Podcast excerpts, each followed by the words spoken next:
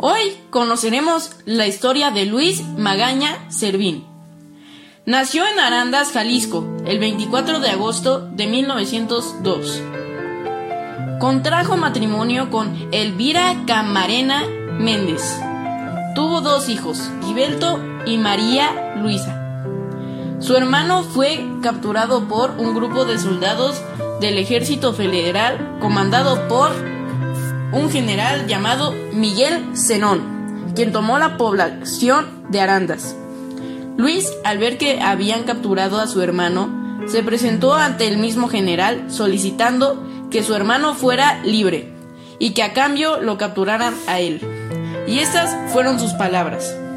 Yo nunca he sido rebelde, cristero, como ustedes me titulan, pero si de cristiano se me acusa, sí, lo soy y si por eso debo ser ejecutado, bienvenido y enhorabuena. Viva Cristo Rey y Santa María de Guadalupe.